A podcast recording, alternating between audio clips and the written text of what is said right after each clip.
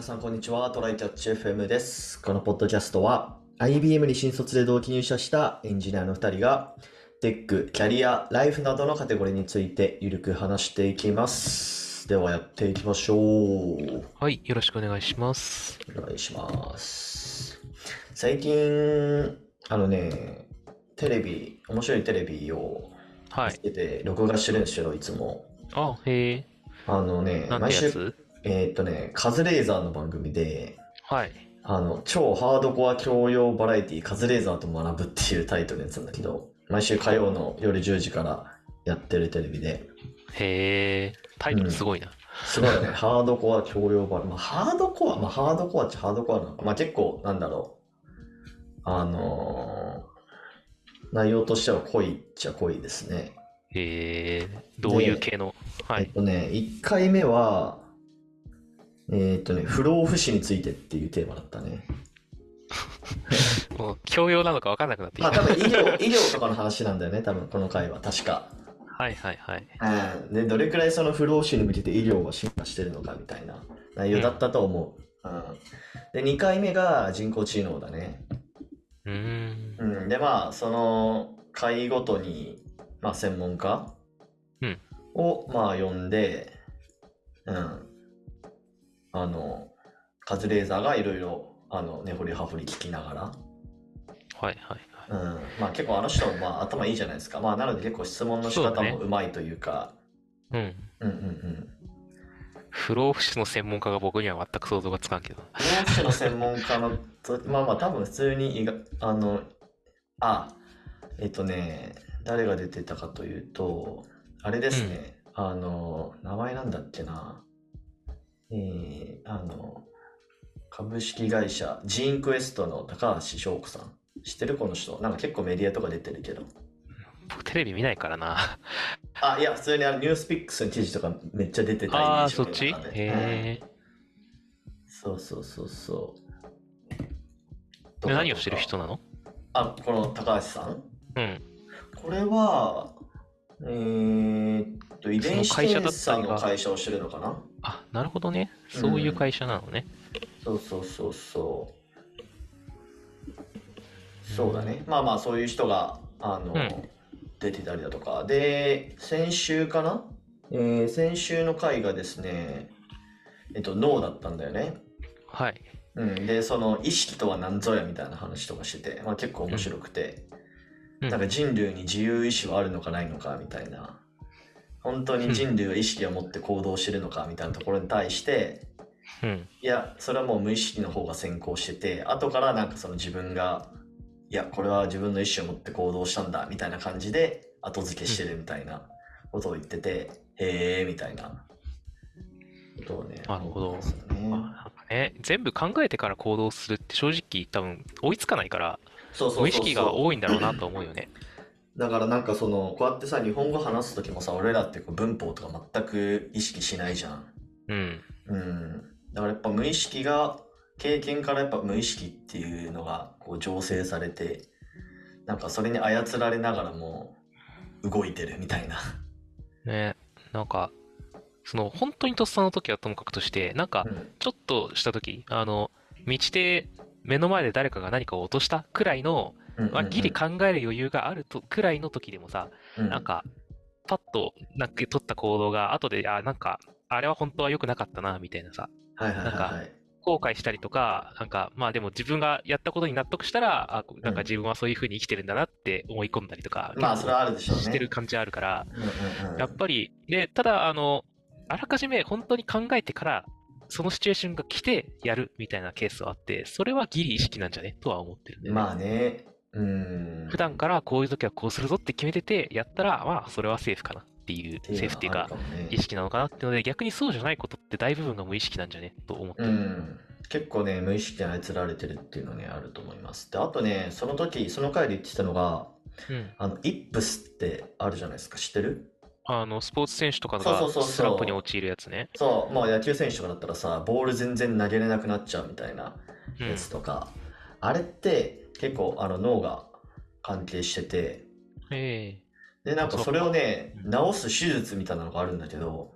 あ、どっかが明確に変わってるんだ、じゃあ、物理的にというか。そうそうそうそう。結構ね、脳の奥底にね、その、なんか電気みたいなのを流すのかなわかんないけど、しかも、これね、すごいのが、うん。その作業を手術中にしてもらうんだよね。だから例えばダーツの選手とかだと、イップスでもダーツ投げれなくなるんだけど、うん。そのダーツをこう投げる動作をずっとしながら頭切り開いて、で そこに、そこに、あの、なんか針みたいなの刺して、で、それでこう電気をこう流してる間に、こう、だんだんと力が抜けてきて、なんか過去のこう、無意識でやってたのを取り戻すみたいな手術があるらしくて、はあ、全身運動の選手どうすんだろうね。どうなんだろうね、わかんないけど。にならんがって。うん、でもなんかその時はそのダーツの人だったり、あとなんだったら、フルートとかだったかな。ああ、フルート奏者だったり、あと料理人みたいな感じ、うん、料理人は本当に包丁でトントントントントントンとまな板やりながら、脳に電気をリアルタイムで送って、うわ、すげえみたいな。2年ぶりだみたいな感じでなんか あってて。そんな手術あるんや、みたいな。なんかそれをやるときに、明確になんか、普通の人と電気信号が変わっちゃう何かがあって、それが、こう、うまくできないストレスかなんかの原因になってるから、うん、そこを電気信号えいえいって直してやるみたいな感じなのか。そうだね。すごいな。低位性熱凝固術っていう手術が、まあ、あるらしいです。熱凝固させてるんですか？不可逆ですね、それ熱凝固術って書いてあるけど、読み方合ってるかなわかんないけど。うん。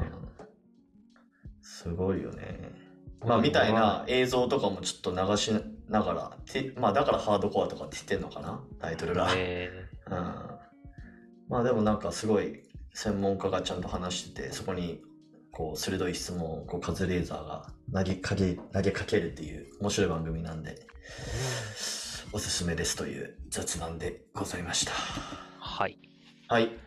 じゃあ本題に行きたいのですが、えっ、ー、と、はい、今日の本題は、えっ、ー、と、前回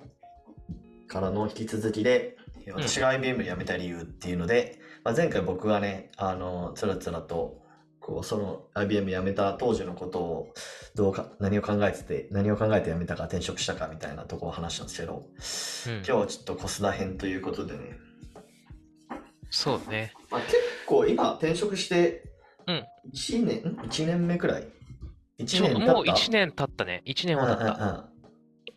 えっ、ー、と、去年の10月、9月に辞めて、10月に入社して、今もう11月なんで。ちょうど1年ちょいくらいか。そうだね。なるほど、なるほど。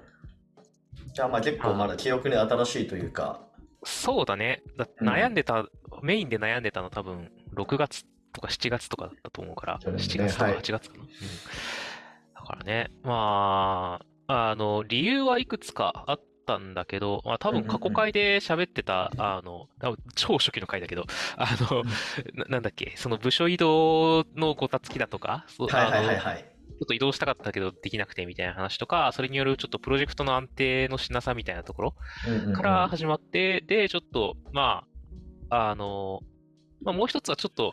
僕は炎上、次炎上プロジェクトに一回入ったら、なんかいい機会だから、うん、あの転職しようと思ってたんだよね。なるほどね。3年目か4年目ぐらいの時期に。もう多分次の炎上プロジェクトは、もう精神的にもそろそろきついから、はい、機会だと思うと思って。で、それが来たのも一つっていうので、で、まあ、その辺がまあちょっとネガティブな理由。で、あの、まあ、でも実際、その時、あの、まあ、一旦一区切りで辞めたとはいえ、あの、その時まで一緒にやってたメンバーは結構同期とかも多くて、はいはいはい。あの、いや、ちょっと、いろいろあったプロジェクトだったけど、あの、開始時点では、うん、あの、僕らが途中で入って、なんとか形にしていったみたいなところがある。あの、その同期たちも含めてね、うんうん、っていうプロジェクトだったんだけど、まあ、あの、一区切りついたし、あの、まあ、そうだね。あの、やってたことっていうのも別に、あの、悪いことってか、あの、なんだろうね。良くないキャリアではなかったと思うんだよ、別に。うんうんうん、あの、アーキテクトの方向だったりとか、あの、はい、なんか、まあ、データ周りだったり、あの、もうちょっと、そのシステムの運用周りだったりについて、ちゃんとその長いスパンで、で、あとは特殊なこと、イレギュラーケースとかもちゃんと含めて、あの、考えていくっていうところで、結構経験を積めるようなものだったし、それをシニアの人がちゃんと、まあ、あの少人数の中でそのシニアの人からちゃんと聞ける、教えてもらいながらやれるっていう環境だったっていうのはいいことだったと思うんだけど、ど。で、そこから、えっ、ー、と、昇進できる寸前とかだったのもあって、まあ、これで昇進したら、うん、まあ、もうちょっとその、まあ、ちっちゃいチームのリードみたいなところを含めて、似たような感じのところのもうちょっとリードっぽいことをやっていくんだろうなっていう感じはあったんだけど、はい、まあ、そのルートを進むのか、結局あんまりその前職ではできなかったその開発みたいなものを、なんかちゃんと一回やるのかっていうところをちょっと悩んだんだよね。で、その前職のをやってる中で、あの、自分で趣味でちゃんと開発をやるっていうのは僕の体力的にあんまりできなさそうだなって正直思ってなるほどね。で、だから、まあ、択一かなと思って、で、あの、まあ、どっちのルートもそれぞれに良さがあったと思うし、まあ、はい、IBM だと、あの、まあ、職的にも安定するしね、とか、そうですね。いろんな経験も積めるしっていうので、結構悩んだんだけど、うんうんうん、まあ、あの、どっちをやらなかったら、後で、ああ、やればよかったなって思うかなって思った時に、うん、開発の方だったんだよねっていう。なるほど、なるほど。のが、まあ、結構、だからどっちもありな道だと思ってて、ポジティブな理由で、あの、片方を選んだっていうようなところはあるかな。はいはいはいはい。なるほど、ね、で、まあ、それのきっかけというか、そそう思ってた経緯というかね、あの、うん、こっちに行きたいなっていうのに、えー、思った経緯みたいなのもあって、なんだろう。あの、過去にその IBM 時代にちょっと副業として今の会社に入ってたみたいな話をしたと思うんだけど、うん、あの、その時に、ああ、うちの会社ではあんまり受けられないコードレビューというやつをちゃんと受けたんだよね。ああ、はいはいはいはい。で、なんか、そう、いろんな観点で、あの、指摘とかもらえるっていうのが、やっぱり、うん、やっぱりいいなっていうのと、なんか、なんだろうね、設計の時とかは、あの、どうあるべきかみたいなことを話し合ったりはするんだけど、IBM も、はいうんうんうん。本当にコーディングの段階でちゃんとなんか、そのシステムの作り方みたいな、の、コーディングの仕方みたいなことについてあんまり、他のエンジニアとやるっていう機会が全然なくて、なるほど。これはもうちょっとやった方がいいなって思ったんだよね。やった方がいいし、やりたいなって思ったんだよね。はいはいはい。っていうのが結構でかかったかなとは思う。なるほどね。ああ、でもそれやっぱあれだね、こう、コードレビューちょっと手薄っていうのはやっぱり、まあ、前回のその俺の回でも言ったけど、うん、やっぱサービスインがゴールっていう、まあ、カルチャーというか構造があるわけじゃないですか。そうだね。で、やっぱ普通の、普通のっていうか、一般的な Web 系の企業だったら、うん、リリースした後も運用していくっていうところが大前提だから、うん、その時にそれをこう運用していくってなった時に、このコードだとやばいよねみたいなレビューっていくらでも飛んでくると思うんだけど、やっぱサービスインがゴールだとその視点ってこうあまりないじゃない？そうね。まあまあゼロではないけど、なかなかでもね、大きいとこだと定型化してるから、なんかその形で家計になるし、うん、まあなんかガチガチにテストやってるからなんとかなるだろう。動いてるからよしになるし、少人数のとこだと、それはそれで、そんなレレビューなんてやってる余裕ないぜ。動いてるからよしになる、うん、っていうところはあるから。そうだね。まあテストで、そう、テストで動けばよしっていうとこ結構あるね。うん。うん。まあそこがね、まあ、いろいろと、あのー、何を目標とするかみたいなところ、目的とするかみたいなところが結構違うから、まあ、正義みたいなものも、まあ、ない、ない、まあまあ、あるないそうだと思うよ。そうだと思うよ。正義。どの正義を信じるかみたいなのはあると思いますよ。うん、まあ、でも、あの、一回や、そういう、あの、開発ちゃんとなんだろうな、そういう方向でやるっていうのもやってみてよかったなと思うし、でも結局、今の会社に入って1年経って、あの、直接的なコーディングの機会がど、はい、あの減っていって、やっぱりその、なんだろうな、ま、えっ、ー、と、そのプロジェクトリード的なものとかをやる機会が、増えてるっていうのはやっぱりあるんだけど、まあでも、なんか、それを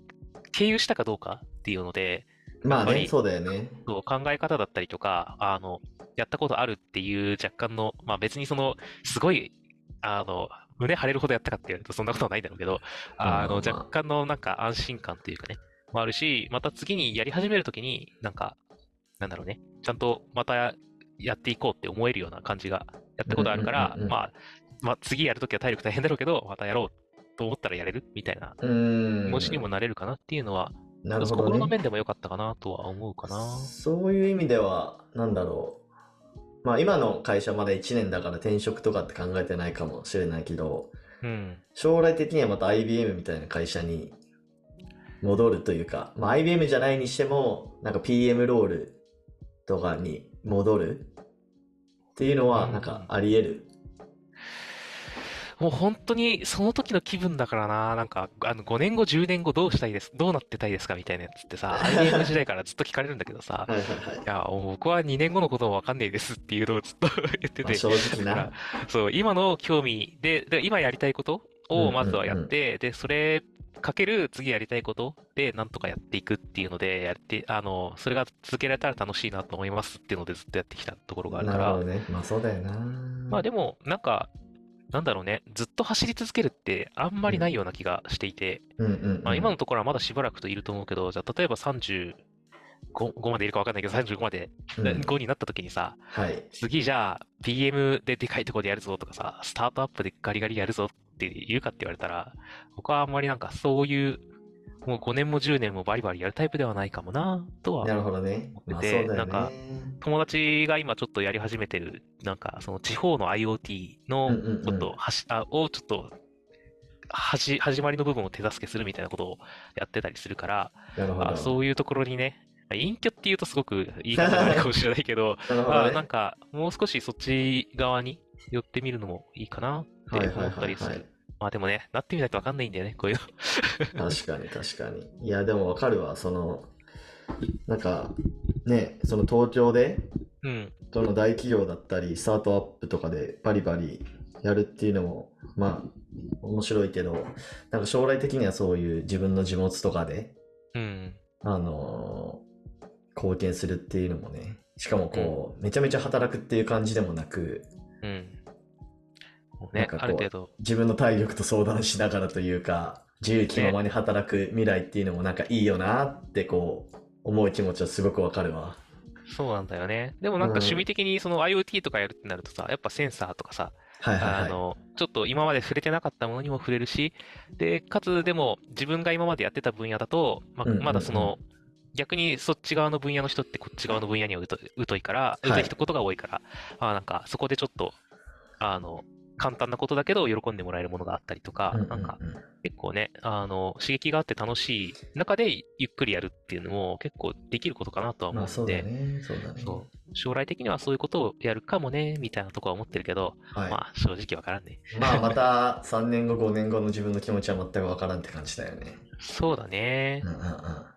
うん。なるほど。なんか IBM 辞めた理由っていうタイトルで言うと、まあさっき言ってたような感じだよね。あの、道は大きく2つあったんだけど、まあ、あの、い一度やってみたか、ちゃんとやってみたかった方を選んだっていう感じになるかなっていうまあのと、やっぱり、うんう、んそうだね。そうだね。それのタイミングもあるよね、そういう時って。あの、あと1年ぐらいは、ここにずっといない、このプロジェクトにいないといけないっぽいなってなって、で、僕はその時30歳の誕生日を迎えたんだよね。うんうん。僕は31になってから改めて転職活動、初めての転職活動をやるのかって、はいはいな。んか、で、しかもちょっと、あの、職位も上がって、リードをやりながらそれをやるのかって言われた時に、ちょっときつい気がすんな今のうちに転職した方がタイミング的にいい気がするなとか、結構そういうのも大事にはなるよね。うんあの、決断した理由ではないけど、あの、そのタイミングで決断した理由にはなるっていう気がしてる。なるほどね。確かに確かに。ちなみにこれ余談だけど、はい。大体3、4年目くらいで転職する人、まあ多いじゃないですか。まあ俺もだし、コスだもだし。あのコスは6年目くらいまでやったのか。そうだね、5、6年やったね。うん。でもなんかそのあたりから、うん。どうなんだろう。なんか結構そこまでいたら、うんその後も結構いるっていう人なんか多い気もする。そうだね。僕らの仲間内のさ、仲、仲良くて、いまだに飲みに行ったりする10人ぐらいのグループがいるけど、2人ぐらい、2人そうだね。うんまだしばらく残りまだしばらくいそうな感じがするよね。ここまでいるとなっていう感じになるよね。そうそうそうそう。まあでも、うん、長くいたらいたでね。いたで、まあ慣れもあるし、そう、熟成されるし、ね、いいお給料もらってそうだしな。うんそれぞれの強みがあるからな。はい。まあ、それはそれで面白いキャリアだと思うけどね。うんまあ、実際なんかその、7年とか10年とか腰を据えてやったら、うんその後の転職は、それはそれでなんかいい感じのキャリアアップが望めそうというか。そうだね。なんか、そこに閉じたキャリアにしなければ、すごい、なんか、ね、次、次すごいとこに行ける可能性とか はちょっと感じるよね。俺らって結構、その IBM でやってきたところを、まあ、引き継いではいるけど、ちょっとリセットした感じがあるかなっていう気はしてて、特にエンジニアリングのところだと。そうだね。うんなんか別に IBM で使ってた言語ですらないしな、みたいな。フレームワークも違うし、ドメインも別に違うし、みたいな感じ。でもまあ、さすがに7年、10年とかやってたらね、そのん PM の、その、専門性で転職できるだろうから、ね。なんとか業界で10年間コンサルをみたいな肩書きでやってくるんでしょ？全然俺らのやって転職とは違う感じがしそうだよね。んそうだね。あーなんか、ちょっとそこに勇気がいりそうっていうのもあって、まあ確かに確かに。そう。僕、なんか、その7年とか10年やった時にさ、うんあの、初めて会社の外に出て自分が通用するのかみたいなのをドキドキしながらやる勇気がないかもななって思ったんだよね。確かに。それは間違いない。ちょっと今、えいやって飛び出るなら今っていうタイミングと、うんさっきのプロジェクトのタイミングと、あの、今入ったスタートアップのなんか一番その始まりの頃のうんうん面白す、まあ本当に始まりは超えてたんだけど、まあはいでもかなり始まりの頃の面白そうな時期みたいなのが重なってて、なるほどね。あ1年後だと全部が変わっちゃってそうだなって感じはしたんだよね。なるほどまあ、そうだね。まあ、その、不安を払拭するっていう意味では別に転職しなくても転職活動してみるっていうのは、まあ一つ解決策にはなりそうだけどね。確かにね、転職活動とか副業とかね、なんかそう、そうそうそう。よそでもなんとかやっていけそうな気がすんなって思えるのは大事なことなので。ああ、それマジ大事。うん。ねはい。なるほど。はい了解です。じゃあ、終わりましょうか。はい。はい。では、こんな感じでですね、週2回のペースで配信しているので、Apple Podcast もしくは Spotify でお聞きの方はぜひ、フォローとレビューお願いします。では、今回も聞いていただき、ありがとうございました。ありがとうございました。またねー。